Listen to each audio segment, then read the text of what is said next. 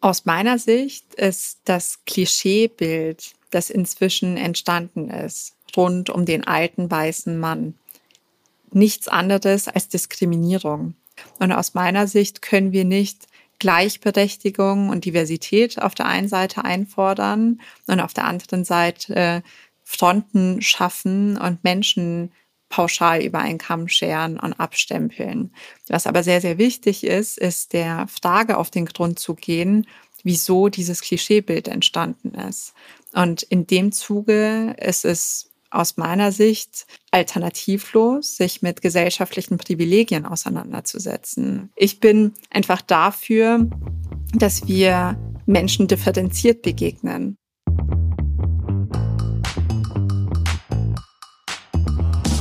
Willkommen bei 5050 bei OMR. Wir sind Kira und Isa und sprechen in diesem Podcast mit unseren Gästinnen darüber, wie wir Gleichberechtigung und eine paritätische Geschlechterverteilung in der Arbeitswelt und darüber hinaus erreichen können.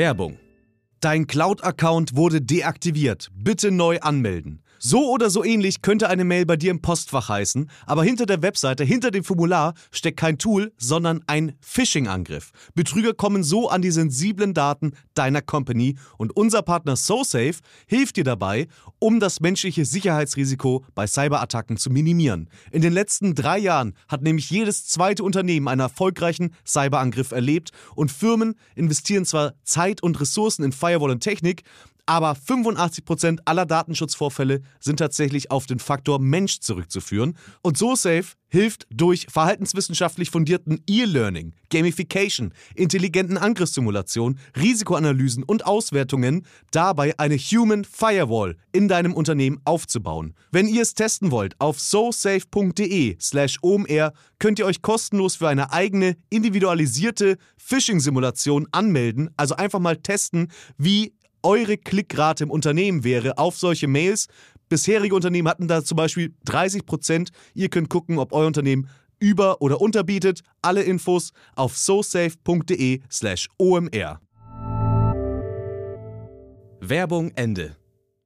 Hi Anahita, willkommen im 50-50 Podcast. Wir freuen uns total, dass du heute bei uns bist. Hallo ihr Lieben, ich freue mich auch mega. Anahita, wir kennen uns schon. Äh, du warst auf dem OMR-Festival dieses Jahr eine unserer Speakerinnen. Ähm, für alle, die dich noch nicht kennen, ich stelle dich einmal kurz vor. Du leitest bei Microsoft den Bereich Customer Success Account Management und außerdem bist du Speakerin, Business-Influencerin und Autorin. Und über all diese Rollen äh, werden wir heute bestimmt noch sprechen. Ähm, zunächst einmal, wie kommst du hier an? Wie geht's dir? Ja, mir geht's eigentlich soweit ganz gut. Heute äh, ist ja Montag, von, von daher ähm, bin ich noch schön aufgeladen vom Wochenende. Aber heute der Tag war so voll, dass ich das Gefühl habe, dass quasi schon wieder Donnerstag ist. Also ähm, ich freue mich sehr auf die Aufnahme mit euch. Das ist für mich äh, das Highlight heute, um mal so ein bisschen zu entspannen und runterzukommen. Das freut uns zu hören. Ja, es ist immer anstrengend, wenn der Montag sich schon so voll angepackt anfühlt, dass man denkt, das Ende der Woche müsste morgen am besten sein. Ne? total, total. ähm, eine Frage, die wir unsere Gäste ja immer fragen, wann war denn bei dir das erste Mal, dass du über das Thema Gleichberechtigung nachgedacht hast? Oh, das ist echt eine gute Frage. Also ich glaube, so aktiv ähm, nachgedacht erst im Studium. Also ich muss sagen, dass während der Schulzeit das Thema für mich nicht so wirklich präsent mhm. war. Das kam erst mit meinem mit meinem Start in einem technischen Studium, damals noch eine von sehr, sehr wenigen Studentinnen in diesem Fach. Und da fing ich dann an, darüber zu reflektieren, okay, wieso ist es denn so, dass hier so wenige Frauen sind und so viele Männer? Und ähm, liegt es nur an dem fehlenden Interesse, das Frauen vermeintlich haben an technischen Gebieten? Oder liegt da eher ein strukturelles Thema vor. Und ab dem Zeitpunkt habe ich dann angefangen, mich wirklich damit aktiver gedanklich auseinanderzusetzen. Ja, lass uns da doch mal äh, einsetzen so ein bisschen. Genau, du hast eben schon erzählt, du hast Wirtschaftsinformatik studiert und ich habe gelesen, dass ähm, du eigentlich in der Schule recht gut äh, in Sprachen warst und äh, dann auch irgendwie so nahe lag, in dem Bereich was zu machen, aber du dich dann doch für einen anderen Weg entschieden hast, nachdem du auch gegoogelt hast, sozusagen, was kann man machen, wo man natürlich auch irgendwie ja gut dasteht, viel Geld verdient und irgendwie vielleicht auch ganz gute Chancen hat und ein sicheres Arbeitsumfeld. Und dann kam so die Entscheidung dann hast du relativ schnell gemerkt, dass es eigentlich doch ganz gut funktioniert äh, und dir liegt. Und ähm, dann hast du so deinen, deinen Weg beschreitet und bist mittlerweile Tech-Leaderin. Nimm uns doch mal so ein bisschen mit, ähm, damit wir dich auch besser kennenlernen, sozusagen, was passiert ist in dem Zeitraum und wie diese Entwicklung stattgefunden hat. Ja, also du hast es ja schon sehr, sehr schön zusammengefasst. Ich kam sehr ungeplant in die IT. Also ich habe Wirtschaftsinformatik studiert, weil ich eigentlich nur ein Studium haben wollte, das mir möglichst sichere Zukunftschancen gibt.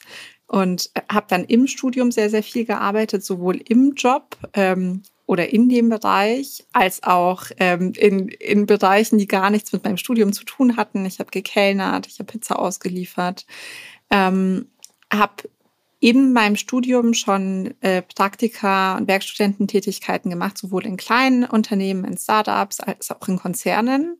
Habe zwei Jahre in einem Startup gearbeitet, bin dann zur SAP in die IT-Beratung, habe angefangen dort mit On-Prem Consulting im Logistikbereich, habe ähm, danach angefangen als Projektleiterin im S4HANA Cloud-Bereich, äh, große Implementierungsprojekte zu leiten. Ähm, habe danach die Möglichkeit bekommen, als Head of Innovation den Innovationsbereich aufzubauen für das SAP Labs in München und bin jetzt vor gut zwei Jahren zu Microsoft gewechselt, wo ich den Bereich Customer Success Account Management für Energy und Chemicals, also für die Energie sowie die Chemiebranche leite.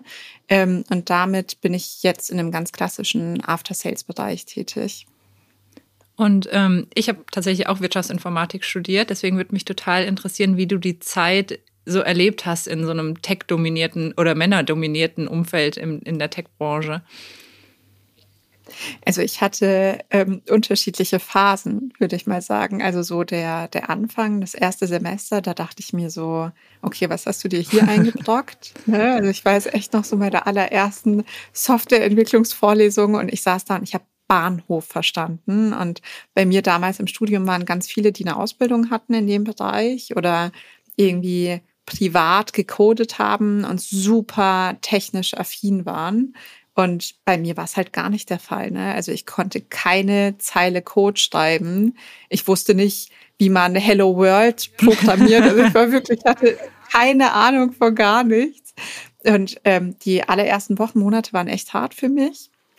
Und ähm, in der Konsequenz ist mir auch nicht wirklich was zugeflogen. Also ich musste mich dann auch echt hinsetzen, echt ackern, habe ganz viele Bücher verschlungen, saß nachts, nächtelang da und habe versucht, ganz profane Programme für mich selber zu coden. Also der, der Anfang war hart. Und dann irgendwann bin ich sehr gut reingekommen. Also habe da meinen Bachelor mit äh, guten Noten abgeschlossen, war dann im Master tatsächlich sogar sehr, sehr gut und ähm, habe meinen Schwerpunkt sehr technisch gelegt.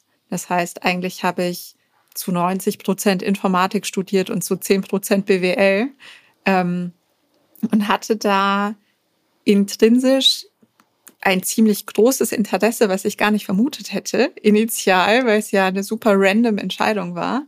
Ähm, aber hatte dann echt viel Freude und dadurch viel Motivation, mich damit auseinanderzusetzen und war dadurch dann auch gar nicht mal so schlecht im Studium. Und jetzt, ähm, wir haben heute den 31. Juli, erscheint ja im Mitte August dein Buch äh, von Quotenfrauen und alten weißen Männern, Schluss mit Vorurteilen in der Arbeitswelt. Wie bist du zu dem Thema gekommen? Hat das auch was mit äh, deiner Vergangenheit zu tun?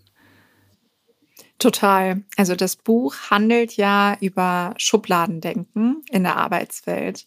Und ich selbst, seitdem ich denken kann, vor allem seitdem ich in, in der Tech-Branche unterwegs bin, werde ich in Schubladen gesteckt. Also das ähm, hat angefangen im Studium, wo man ganz, ganz äh, amüsiert drüber war, wie ich mit meinen langen lackierten Fingernägeln in der Softwareentwicklungsvorlesung saß und dann schockiert war am Ende des Semesters, als ich genau diese Fächer dann mit wirklich sehr, sehr guten Noten abgeschnitten habe, weil man das nicht von mir erwartet hätte.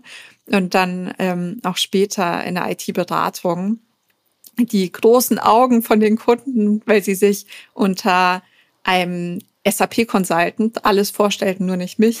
Und dann später auch als Projektleiterin und jetzt, ähm, seitdem ich nun seit einigen Jahren auch disziplinarische Führungsverantwortung habe, passiert es mir immer wieder, dass meine eigenen Mitarbeiter für äh, meinen Vorgesetzten gehalten werden. Also die, diese Schubladen, die mir äh, begegnen, sind wirklich omnipräsent und sehr sichtbar, weil mir immer wieder gespiegelt wird, okay, du bist überhaupt nicht das, was man sich vorstellt unter einer Führungskraft in der Tech-Branche. Okay, ich hätte überhaupt gar nicht erwartet, dass du so durchgreifen kannst. Ich hätte überhaupt gar nicht erwartet, dass du einen technischen Hintergrund hast. Das wird mir immer wieder gespiegelt und von daher ähm, bin ich mit Schubladendenken als ähm, Empfängerin, würde ich sagen, von, von Anfang an schon konfrontiert gewesen.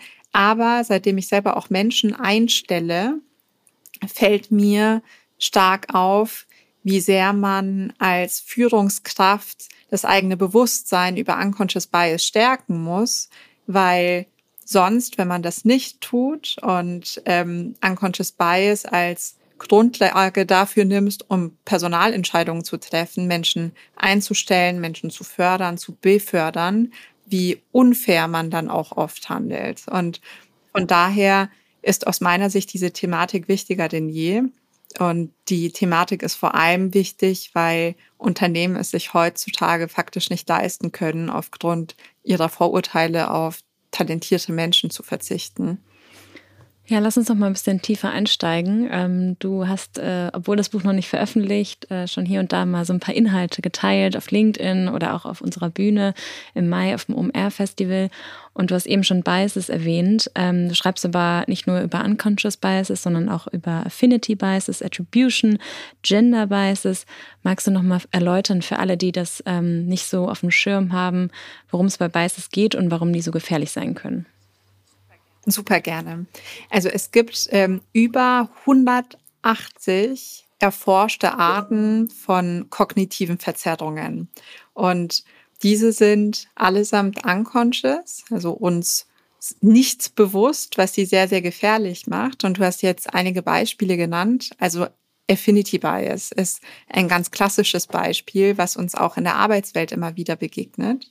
Und dieser Bias beschreibt nichts anderes als das Phänomen, dass wir uns nachweislich lieber mit anderen Menschen umgeben, die uns selbst ähneln. Und übertragen auf Bewerbungsprozesse hat das die Konsequenz, dass Führungskräfte tendenziell eher nach subjektiver Affinität und nicht so wirklich nach objektiver Kompetenz einstellen und sich sehr häufig auf ihr intuitives Bauchgefühl verlassen, weil ihnen ein Mensch sympathisch ist oder eben auch nicht. Und dieses intuitive Bauchgefühl, was jede Person kennt und was auch jede Führungskraft kennt, ist sehr häufig nichts anderes als unser Unconscious Bias.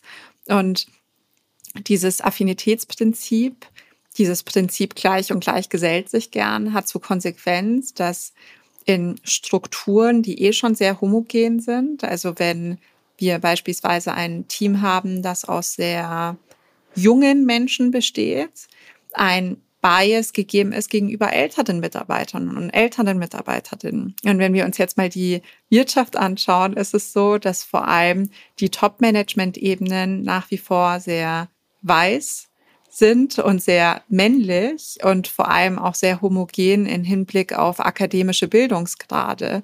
Und die Konsequenz von dem Affinitätsprinzip ist, dass wenn wir da die Struktur nicht verändern, diese nach wie vor so homogen bleiben werden. Du hast ja auch bei uns auf der Bühne über das Thema Vorurteile gesprochen und hast da auch erklärt, dass es für das Gehirn ressourcenschonender ist, wenn wir Menschen in Schubladen stecken und das auch evolutionär bedingt ist. Kannst du uns da nochmal erklären, warum das so ist und wieso das so ressourcenschonend ist? Super gerne. Und ich nehme gerne das Beispiel, das ich auf der Bühne geteilt hatte. Ähm, wenn, wenn uns früher, unseren Vorfahren, ein Säbelzahntiger über den Weg gelaufen ist. Dann haben wir hoffentlich auch nicht so lange überlegt, okay, ist das jetzt ein menschenfreundlicher Säbelzahntiger oder nicht? Nein, hoffentlich hat man die Beine in die Hand genommen und ist so schnell, wie man konnte, um sein Leben gelaufen. Und diejenigen, die das nicht taten, für die hat diese Begegnung meistens ein sehr tödliches Ende genommen. Damit waren in der Steinzeit unsere Vorurteile existenziell notwendig, sie waren überlebensnotwendig. Und dieser Mechanismus, dass wir Situationen, aber auch Menschen kategorisieren und stereotypisieren, der ist daher evolutionär bedingt ganz tief und fest in uns verankert, weil unser menschliches Hirn gar nicht in der Lage ist, jeden Umweltreiz einzeln wahrzunehmen. Und das hilft uns auch oft. So wissen wir, dass, dass bestimmte Situationen für uns potenziell gefährlich enden können. Wir wissen, wenn wir einmal auf die heiße Herdplatte gelangt haben, dass das weh tut. Und in demselben Zuge wissen wir, dass wir von gewissen Gassen in unserer Stadt in der Nacht lieber Abstand nehmen sollten. Jetzt ist es aber so, dass wenn wir vermeintlich meinen zu wissen, dass gewisse Personengruppen gewisse Attribute mit sich bringen, wir einer Pauschalisierung zum Opfer fallen, die per se unfair ist Menschen gegenüber, weil man Menschen nicht über einen Kamm scheren kann, nur weil sie gewisse Attribute bedienen. Und genau das lernen wir halt von klein auf. Also wir lernen, gewisse Personengruppen mit gewissen Attributen in Verbindung zu bringen. Und ich nenne mal ein paar Beispiele, die jeder und jede kennt, dass das Klischee zum Beispiel, dass Blondinen dumm sind. Ne? Also ist ein, ist ein Witz, den jeder von uns kennt, aber irgendwo auch in den Köpfen von vielen Menschen verankert. Oder auch, dass Menschen, die ähm, Sozialhilfe äh, beziehen, pauschal faul sind oder undiszipliniert. Oder auch, dass ältere Menschen vermeintlich im Beruf nicht mehr lernwillig sind oder nicht innovationsfähig.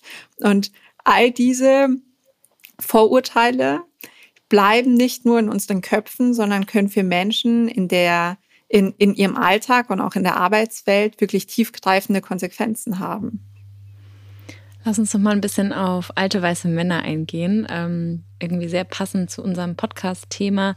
Ähm, wird ja auch gerade einfach viel verwendeter Begriff, ähm, schon fast omnipräsent. Und du schreibst auch in deinem Buch darüber und hast auch neulich auf LinkedIn darüber geschrieben. Und da schreibst du, ihr könnt euch vorstellen, dass ich in meinem bisherigen Weg schon auf unzählige alte weiße Männer gestoßen bin. Einige erfüllten das Klischee, andere wurden zu meinen größten Förderern und Mentoren. Wir stehen uns in der Gleichberechtigungsdebatte schlichtweg selbst im Weg, wenn wir einerseits Toleranz und Offenheit einfordern und andererseits Menschen über einen Kamm scheren und unter einen pauschalen Generalverdacht stellen. Ähm, der Beitrag war noch ein bisschen länger, aber das ist jetzt nur ein kleiner Auszug. Ähm, welchen Umgang mit dem Begriff forderst du oder wünschst du dir? Aus meiner Sicht ist das Klischeebild, das inzwischen entstanden ist, rund um den alten weißen Mann, nichts anderes als Diskriminierung, weil wir nicht Menschen pauschal über einen Kamm scheren können, nur weil sie ein gewisses Lebensalter haben, nur weil sie eine weiße Hautfarbe haben und weil sie männlich sind. Und aus meiner Sicht können wir nicht Gleichberechtigung und Diversität auf der einen Seite einfordern und auf der anderen Seite äh, Fronten schaffen und Menschen pauschal über einen Kamm scheren und abstempeln.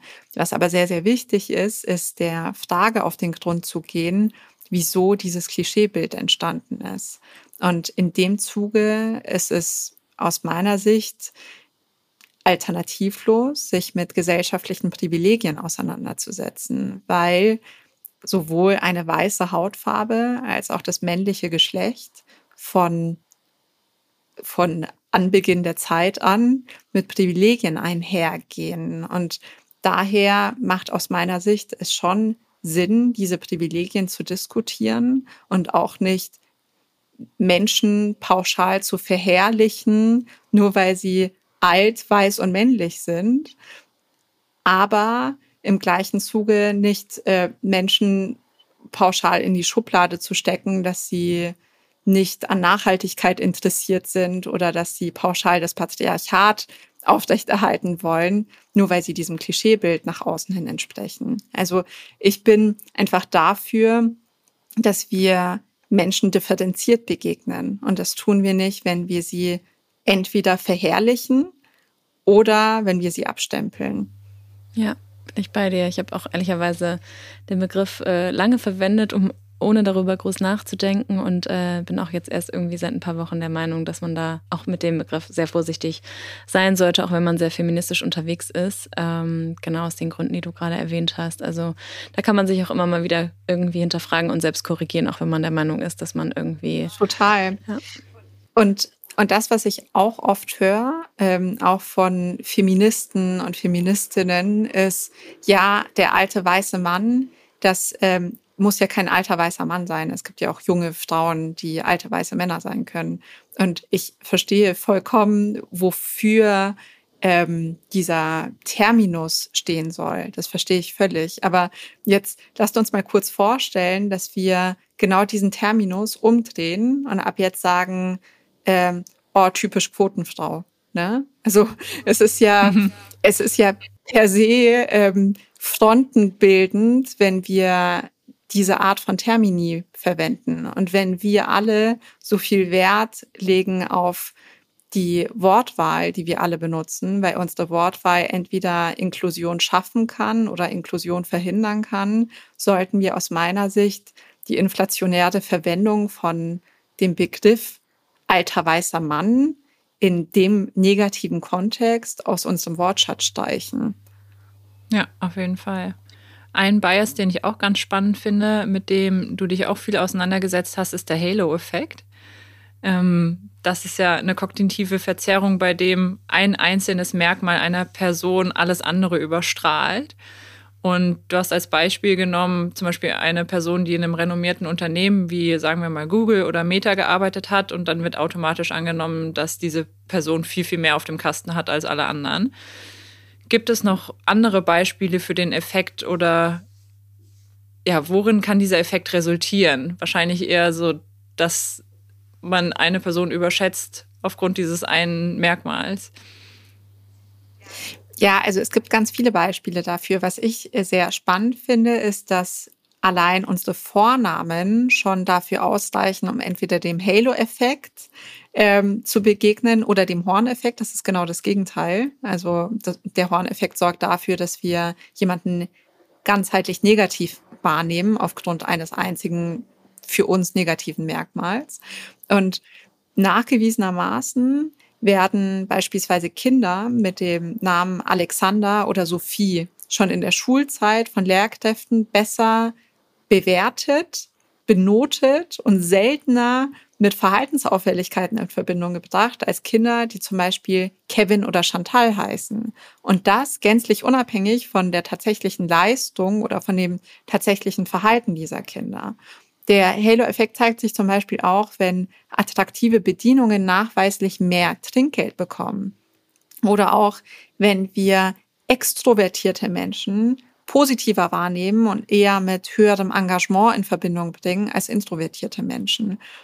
Der, der, der Horneffekt, also das Gegenteil, zeigt sich ganz konkret darin, dass zum Beispiel schwarze Menschen, die ähm, in, in eine viel höhere Wahrscheinlichkeit laufen, komplett ohne Anlass von der Polizei aufgehalten und kontrolliert zu werden, also sogenanntes Racial Profiling und es auch viel schwerer haben, Zugang in einen Nachtclub zu bekommen.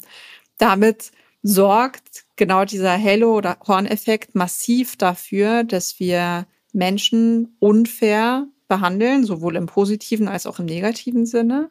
Und auch in der Arbeitswelt sorgt er dafür, dass zum Beispiel Menschen Positionen bekommen, für die sie gar nicht so wirklich geeignet sind oder dass Menschen Positionen nicht bekommen, für die sie die absolut besten Kandidaten oder Kandidatinnen wären. Ja, das ist so verrückt, dass es teilweise einfach so Attribute sind, für die man nicht mal was kann, wie den eigenen Namen. Total, total. Also es ist absolut irre. Ja? Jetzt haben wir schon viel über äh, Vorurteile gelernt. Lass uns noch mal ein bisschen auf die Konsequenzen eingehen, insbesondere für Unternehmen. Ich glaube, jeder kennt ja auch Vorurteile im, im, Privaten, aber lass uns mal bei den Unternehmen bleiben. Du hast eben schon so ein bisschen erwähnt, ähm, was daraus resultieren kann, ähm, wenn eben diese ganzen Vorurteile herrschen und es auch nicht reflektiert wird, beziehungsweise da keine Trainings gemacht werden. Kannst du darauf noch mal ein bisschen eingehen?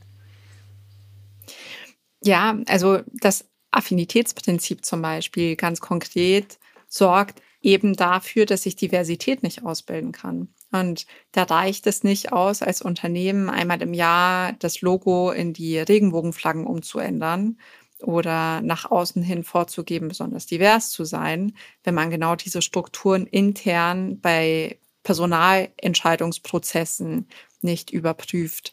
Was ich aber auch ein sehr, sehr wichtiges und sehr gefährliches Phänomen finde, und deswegen thematisiere ich es auch relativ intensiv im Buch, ist das sogenannte Konformitätsprinzip. Das sorgt nämlich dafür, dass Menschen ihre eigene Meinung an die vorherrschende Meinung des Gruppenkollektivs anpassen.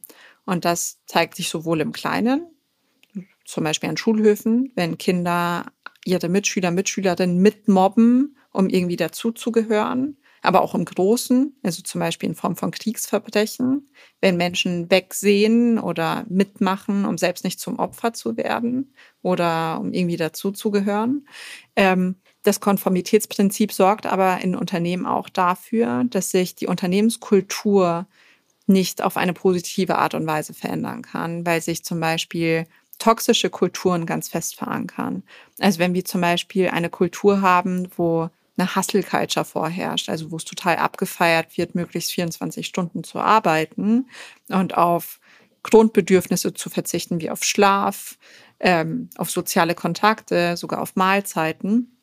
Und dieses Verhalten dann total gut geheißen wird intern, dann sorgt das Konformitätsprinzip dafür, dass Menschen da eher mitmachen und keine Kritik üben, selbst wenn sie das Ganze nicht so toll finden. Außerdem, und das finde ich fast noch schlimmer, sorgt das Konformitätsprinzip dafür, dass ich auch Diskriminierung fest verankern kann. Ich ähm, selber habe hab einen Kumpel, der seinen heutigen Ehemann für Jahre geheim hielt, weil bei seinem alten Arbeitgeber Witze über Männer, die andere Männer lieben, total im Trend waren. Und die waren lustig gemeint, so wie, so wie so häufig und nicht diskriminierend, sorgten aber dafür, dass er sich so unwohl fühlte, dass er nie von seinem Partner erzählte und stattdessen lieber eine Alibi-Freundin mitnahm zu Firmenveranstaltungen, Events und so weiter. Und er hatte dann irgendwann keine Lust mehr, was ich völlig nachvollziehen kann, und verließ dieses Unternehmen. Und genau das ist häufig die Konsequenz, wenn Unternehmen nichts machen gegen ihren Bias in, in ihrer Kultur und ihren, in ihren Strukturen. Und zwar, dass genau jene Menschen gehen, die in der Lage wären, ihr Unternehmen und ihre Kultur auf eine positive Art und Weise zu, zu transformieren. Und heutzutage ist es so, dass Menschen, vor allem qualifizierte Arbeitskräfte, es sich aussuchen können, wo sie arbeiten wollen und wo nicht. Und die allerwenigsten Menschen bleiben heutzutage, wenn sie sich mit der Kultur nicht identifizieren können.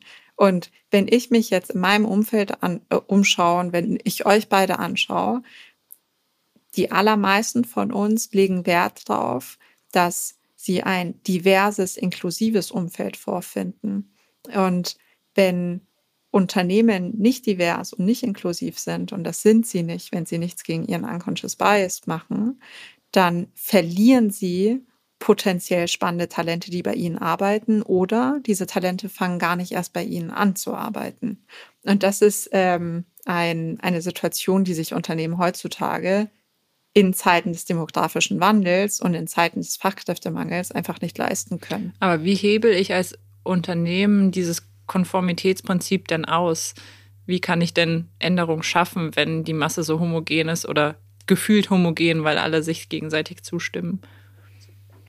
Also man kann hier ganz unterschiedliche Dinge tun. Ein, eine ganz konkrete Maßnahme kann beispielsweise sein, anonyme Beschwerdekanäle zu installieren, die ähm, Menschen innerhalb des Unternehmens die Möglichkeit geben, mit ihren Diskriminierungserfahrungen an diese Instanz heranzutreten und diese zu teilen. Und dann ist es sehr, sehr wichtig, dass diese Beschwerden nicht einfach nur gesammelt werden, sondern konkret begutachtet werden und Maßnahmen entwickelt werden, die dann auch wiederum regelmäßig nachgehalten werden, um ein ganz konkretes Beispiel zu nennen. Außerdem sind es häufig sehr mh, hm, vermeintliche Kleinigkeiten, die schon darüber entscheiden, ob Menschen sich bei einem Unternehmen bewerben oder nicht. Und da ganz, ganz konkret ist es wichtig, darauf zu achten, dass Stellenausschreibungen wirklich inklusiv sind. Und das sind sie nicht automatisch, nur weil da MWD steht.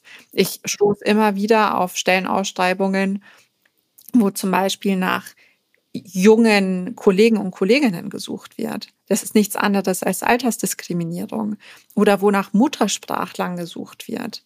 Und ja, es gibt Berufe, wo fließendes Deutsch unerlässlich ist, ja, aber wieso muss die Person dafür Muttersprachler sein oder Muttersprachler? Denn das ist ja nichts anderes als Diskriminierung von Menschen mit einem nicht deutschen ethnischen Hintergrund.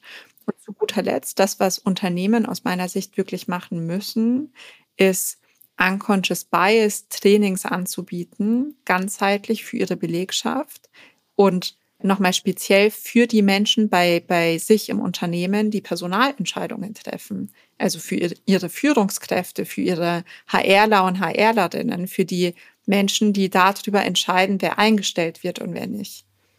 Ja, ist ein ganz wichtiger Aspekt. Lass uns noch mal gerne auf die individuelle Ebene eingehen.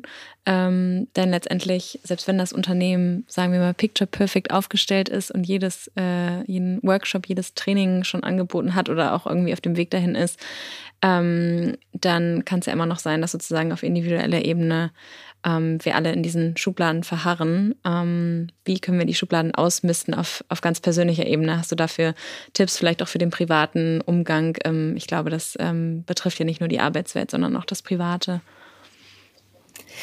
Also der allererste Tipp, den ich habe, der verwundert vielleicht auf den ersten Blick ein bisschen, aber der ist tatsächlich, die eigenen Vorurteile erstmal anzuerkennen. Weil das, was mir sehr, sehr häufig passiert, wenn ich zum Beispiel Keynotes halte über das Thema, ist, dass danach Leute zu mir kommen und sagen, ja, danke für den Vortrag, war spannend, aber ich bin ganz ehrlich, ich habe keine Vorurteile.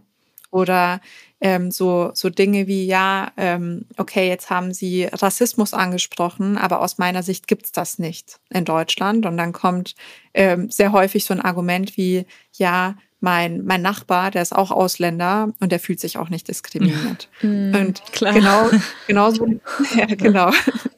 Und, und genau so ein Mindset ähm, ist leider die, die größte Blockade überhaupt, um Vorurteile zu bekämpfen. Weil wenn wir alle verleugnen, dass wir auch Schubladen haben und dass wir auch uns dem Unconscious Bias zum Opfer fallen, dann wird sich gar nichts ändern. Und meistens sind, sind es genau die Leute, die sagen, nee, ich habe keine Vorurteile, ich kenne dieses Prinzip gar nicht, die sich wirklich selbst reflektieren sollten. Ähm, deswegen der allererste Schritt, erstmal akzeptieren, wir haben Vorurteile und danach mal über die eigenen Vorurteile reflektieren. Also da gibt es zum Beispiel so einen impliziten ähm, Assoziationstest von Harvard, den man machen kann, um mal zu schauen, okay, welche Arten von Unconscious Bias habe ich? Ähm, und dann mal selber in sich zu gehen und zu überlegen, okay, habe ich vielleicht einen Nachbarn, den ich gar nicht mal so wirklich persönlich kenne, ähm, der mir aber irgendwie so ein unbehagliches Gefühl gibt, vor dem ich irgendwie Angst habe, dem ich nachts nicht begegnen will im Hausgang. Oder habe ich eine Kollegin, die mich so unfassbar nervt. Eigentlich kenne ich sie gar nicht, aber wenn die den Mund aufmacht, fange ich schon an, mit den Augen zu rollen innerlich. Und dann mal sich selbst zu reflektieren, wieso es gewisse Menschen gibt, die uns so triggern, wieso es gewisse Menschen gibt, die Ängste in uns auslösen oder Antipathie und dann in einem nächsten Schritt sich mit genau diesen Personen zu konfrontieren. Und vielleicht mit genau dieser Kollegin, die uns so unfassbar auf die Nerven geht, mal Mittagessen zu gehen und sich zu überlegen, okay, hat es wirklich was mit der Kollegin zu tun, dass sie mich so nervt? Oder hat es was mit meiner sozialen Prägung zu tun? Oder hat es was mit mir selbst zu tun? Oder hat es was mit irgendwelchen Schubladen zu tun, die ich mir im Laufe der letzten Jahre und Jahrzehnte angeeignet habe? Und klemmt die Schublade, in der diese Kollegin gerade drin steckt, vielleicht gerade massiv. Und es hat gar nichts mit ihr zu tun. Und die Person hat gar keine Chance, diese Schublade aufzubekommen bei mir in meinem Kopf. Ja, super spannend, was du sagst. Ich merke das vor allem auch immer beim Sichten von Bewerbungen, dass äh, gerade dieser Affinity Bias, dass ich merke, ah ja, wir haben an derselben Uni studiert, die Person muss gut sein. So, automatisch und dann hinterfrage ich mich nochmal und gehe nochmal auf Null. Okay, wir gucken das jetzt nochmal an, ohne ähm, auf diese Aspekte zu achten und dann treffe ich nochmal eine neue Entscheidung. Ich finde, da erwischt man sich teilweise täglich mit Themen ähm, und es ist so leicht zu sagen, nee, ich habe das nicht, aber umso tiefer man gräbt, umso mehr findet man auch. Voll, also ich merke das bei mir selber immer, wenn ich Bewerber oder Bewerberinnen vor mir sitzen habe, ähm, mit denen ich so eine Case Study mache. Und in dem Fall, wenn diese Menschen die Case Study genauso angehen, wie ich sie auch angehen würde, denke ich mir immer so, boah, okay, voll cool. Ne? Und wenn es eine Person ganz anders macht, also auch richtig macht, aber mit einem anderen Ansatz, merke ich dann immer so ein inneres, hm, okay, hm, ne? Ja. Also so ein, ein komisches Bauchgefühl. Und meistens ist es halt so, und ganz ehrlich, das ist nicht von der Hand zu weisen, dass man den natürlichen Hang dazu hat, Leute einzustellen, die so ähnlich ticken wie man selbst, wenn man dann natürlich viel seltener in Konflikte ja. läuft. Also wenn, wenn ich oder ihr beide, wenn ihr Leute im Team habt, die alle genauso ticken wie ihr, dann habt ihr ja viel seltener Meinungsverschiedenheiten. Aber genau das sorgt halt auch dafür, dass man Dinge dann aus derselben Brille betrachtet und deswegen auch sehr, sehr viel übersieht, ja. auch wenn es häufig bequemer ja, ist. Ja, und sich auch als Team nicht weiterentwickelt, das merke ich auf jeden Fall. Eben. Total, total. Kira hat es Anfang schon erwähnt, du bist ja auch Business-Influencerin und hast über 155.000 Follower auf LinkedIn und teilst da ja viele Karrieretipps, auch Themen, über die wir gesprochen haben, alles rund um den Bereich New Work und Diversity. Wie ähm, hast du diese Reise als Business-Influencerin angetreten und was hast du bisher gelernt? Also ich muss sagen, ähm, mein Weg rein in, in diese Business-Influencing-Welt war super random und super ungeplant. Ich weiß nicht, kennt ihr diese Story, wie ich dazu gekommen bin? Ja, ich habe schon mal gehört, aber erzähl es gerne nochmal. Ja, genau. Also nur, nur ganz kurz, weil ich erzähle es ja fast in jedem Podcast, deswegen wirklich kurz. Ähm, ich hatte damals einen Kollegen bei mir im alten Team, der mir ständig ins Wort gefallen ist. Und er ist nicht nur mir ständig ins Wort gefallen, sondern wirklich allen jungen Frauen. Und mich hat es dann irgendwann so massiv genervt, nachdem ich ihn 20 Mal darum gebeten habe, damit aufzuhören, dass ich aus so einer Kurzschlussreaktion heraus mir einen Zettel ausgedruckt habe, wo drauf stand, ich bin noch nicht fertig. Und dann habe ich mir diesen Zettel vors Gesicht gehalten, habe ein Foto gemacht und habe dann einen Post gemacht mit meinen damals irgendwie 25 LinkedIn-Kontakten, ähm, dass Frauen aus ähm, wissenschaftlicher Sicht ja nachweislich häufiger unterbrochen werden als Männer und das sowohl von Frauen als auch von Männern. Und ähm, dieser Beitrag wurde dann äh, von der LinkedIn-Redaktion ausgewählt. Und ich war ja damals wirklich komplett unbekannt und auch komplett passiv auf LinkedIn. Und auf die Weise wurden dann ganz viele auf mich aufmerksam und auch auf das Thema aufmerksam. Und das war das, was ich so cool fand. Ich fand es dann so mega, dass ähm, man die Möglichkeit hat, über LinkedIn wichtige Debatten anzustoßen und auch Menschen dazu zu bringen, Dinge zu hinterfragen. Und dann fing ich an, total blauäugig Content zu machen und das auf eine Weise, wie, wie man es damals noch nicht kannte. Also mit Foto und Zitattafel drauf und sehr ähm, provokante Themen, weil ich auch wirklich Dinge ansprach, die viele von uns sich zwar denken, aber auf einer Business-Plattform in der Form noch nie thematisiert hatten. Und das war vor drei Jahren oder so damals noch komplett neu und hat aus diesem Grund auch relativ viel Anklang gefunden. Und dann hat das Ganze so seinen Lauf genommen. Aber ich selber hatte nie den Plan, irgendwann mal Business-Influencerin oder so zu werden. Mein, meine Motivation war immer und ist immer, auf Themen aufmerksam zu machen, die mir am Herzen liegen und ähm, Veränderungen anzustoßen in Bereichen, in denen es aus meiner Sicht notwendig wäre. Ja, total spannend von deiner Reise so zu hören und dann auch ähm, das mit dem Bild abzugleichen, was sozusagen jetzt irgendwie ähm, von dir online äh, einfach da ist. Ähm, ganz, ganz spannend. Ähm, ich, mich würde noch mal interessieren, weil du hast ja äh, nun einen Bereich, den du leitest bei Microsoft und ähm, ich glaube, viele wünschen sich eigentlich auch mit der eigenen Stimme laut zu sein ähm, und irgendwie sich auch mit anderen Themen neben dem klassischen Job auseinanderzusetzen. Dein Bereich ist jetzt Tech, aber du machst daneben noch viel im Bereich äh, New Work und Diversity, was mit Sicherheit auch Schnittstellen zu deinem eigentlichen Job hat, aber ja auch schon so ein bisschen ein Bereich ist, in den du dich einfach irgendwie neu eingearbeitet hast. Wie vereinst du diese Rollen und ähm, ja, was kannst du vielleicht auch anderen mit auf den Weg geben, ähm, wenn es darum geht, die eigene Stimme zu finden? Was ich super wichtig finde, ist, dass man immer authentisch ist. Und das empfehle ich auch jeder Person, die auf sozialen Netzwerken aktiv ist oder aktiv sein will, dass man nichts auf sozialen Netzwerken darstellen sollte, was man nicht ist weil das Menschen merken und ähm, das dann auch sehr, sehr schnell auffällt und auch nichts auf, auf lange Sicht von einem selbst aufrechterhalten werden kann, weil ne, ständig eine Maske aufzuhaben aus meiner Sicht auch wirklich unbequem ist. Und deswegen versuche ich, und ich mache natürlich auch Tag für Tag Fehler und ich lerne Tag für Tag dazu, aber ich versuche die Dinge, die ich fordere, und die Themen, die ich adressiere, versuche ich auch selber in meinem Arbeitsalltag auch als Führungskraft zu leben. Die Führungsprinzipien, die mir am Herzen liegen, versuche ich zu leben. Ich versuche selber Diversität über alle Diversitätsdimensionen zu leben. Und ist es hart für dich, das mit deinem Job bei Microsoft zu vereinen? Weil Content Creation sieht ja immer leicht aus, aber es, es, dauert dann ja doch immer ein bisschen, bis man so einen Post erstellt hat und bis man sich Gedanken gemacht hat, bis man es so geschrieben hat, wie man es gerne auch vermitteln möchte. Wann, wann machst du das? Also meine Posts ähm, schreibe ich immer in der Nacht.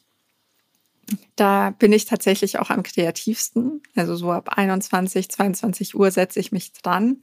Und zum Glück, bis auf wenige Ausnahmen, bin ich sehr schnell. Also so ein Beitrag ist bei mir innerhalb von 20 Minuten drunter geschrieben. Außer so Posts wie zum Beispiel der, wo ich mein Buch ähm, announced habe. An dem saß ich bestimmt, boah, keine Ahnung, eine Stunde und war dann am Ende immer noch nicht happy damit. Also es gibt manchmal Beiträge, ähm, da tue ich mir auch schwer, aber generell bin ich sehr schnell. Ähm, und was man dazu sagen muss, ähm, ich habe auch sehr wenig Freizeit. Also man kann nicht einfach so mal ein Buch schreiben und einen Vollzeit-Manager-Job haben in, in einem IT-Konzern und eine Work-Life-Balance, dass man um 17 Uhr den Stift fallen lässt. Das ist bei mir nicht der Fall. Also ich habe mir ähm, vier Wochen Urlaub genommen bei Microsoft, damit ich mein Buch schreiben kann. Am Wochenende sitze ich immer stundenlang da und mache irgendwelche Zusatzthemen, für die ich unter der Woche keine Zeit finde. Also es ist schon auch ein massiver zeitlicher Invest. Und da will ich auch immer sehr offen und sehr transparent sein, damit man nicht denkt, okay, man, man kann das einfach mal so nebenher schaukeln. Also bei mir fällt auch sehr, sehr viel jeden Tag drunter. Ich wollte gerade sagen, es ist auch immer ein Commitment und ähm, ich finde irgendwie, gerade wenn man sich viel auf LinkedIn bewegt, hat man das Gefühl, dass ähm, ja irgendwie gefühlt jeder noch so aus dem Ärmel so ein paar Beiträge schüttelt und dann noch ein Buch schreibt. Aber äh, es ist total wichtig und, und richtig, was du gesagt hast, dass es meistens mit einem ja, mit einem Commitment einhergeht, ähm, was dann auch auf Kosten vielleicht von deiner Freizeit oder anderen Aktivitäten, denen du vielleicht sonst auch gerne nachgehen würdest, ja, läuft und dass sich das nicht alles Total. immer so easy vereinen lässt, wie es vielleicht manchmal aussieht. Mhm. Ja. Voll. Also wenn, wenn ich ähm, und das habe ich letztens schon in einem anderen Podcast erzählt, wenn, wenn ich euch mal zeigen würde, wie, wie oft mein Koffer unausgepackt irgendwo rumliegt und teilweise, ich habe drei Koffer, laufe ich dann zum, zum nächsten Koffer und pack die dann alle voll und dann liegen dann da teilweise drei unausgepackte Koffer im Schlafzimmer, bis ich dann irgendwann denke, okay, Anna, du hast echt dein Leben nicht mehr im Griff. Oder wie oft ich Wäsche in der Waschmaschine vergesse, also so profane Dinge oder wie wie selten ich Sport mache. Also wie oft ich mir denke, hey, nächste Woche fängst du wieder an. Oder übernächste Woche fängst du wieder an und dann mache ich es wieder nicht, weil dann wieder irgendwas kommt, was gemacht werden muss. Und da will ich auch unbedingt ganz, ganz offen sein. Also das, was man von außen hin sieht, ist immer das, was die Person alles schafft. Aber man sieht ja gar nicht, was die Person alles nicht schafft. Und es gibt bei mir unfassbar viel, was ich Tag für Tag nicht schaffe und runter priorisieren muss. Das ist halt nur nicht so sichtbar. Ja, darüber postet man dann meistens halt nichts. Ne? Ja, vielleicht sollte ich das mal machen. Sagen, also vielleicht sollte ich mal ein Foto posten mit meinen Koffern wieder so nebeneinander. Ich wollte gerade sagen, ich glaube, das könnte auch ziemlich gut performen. Das ist eigentlich ja auch irgendwie, also wenn man nicht so privat sein will, ich finde, das kann man eigentlich trotzdem irgendwie ganz gut machen. Also schon die nächste Idee für den nächsten Post hier schon entstanden. Ja, sehr gut. Merke ich mir. Ja, wir kommen leider langsam zum Ende unseres Gesprächs. Ähm, was wir am Ende ja immer fragen, ist, was sind denn deine Top 3 Ideen, um dem Ziel 50-50 beziehungsweise mehr Gleichberechtigung näher zu kommen? Also was ich unfassbar wichtig finde, ist zum einen mehr in wir zu denken und ähm, dieser Frontenbildung entgegenzuwirken, weil wir nicht vergessen dürfen, dass wir Gleichberechtigung nicht erlangen werden, wenn wir Männer als Feindbilder inszenieren und auf die Weise behandeln. Und ich selber zum Beispiel hatte in meiner Karriere ganz, ganz, ganz großartige Mentoren und Mentorinnen, die mich unterstützt haben. Und unsere Struktur in der Wirtschaft, wenn man da mal ganz klar ist, ist so, dass wir die Struktur nicht alleine verändern werden, nur als Frauen. Das heißt, da mehr im Miteinander zu denken und zu agieren, als wir das aktuell tun.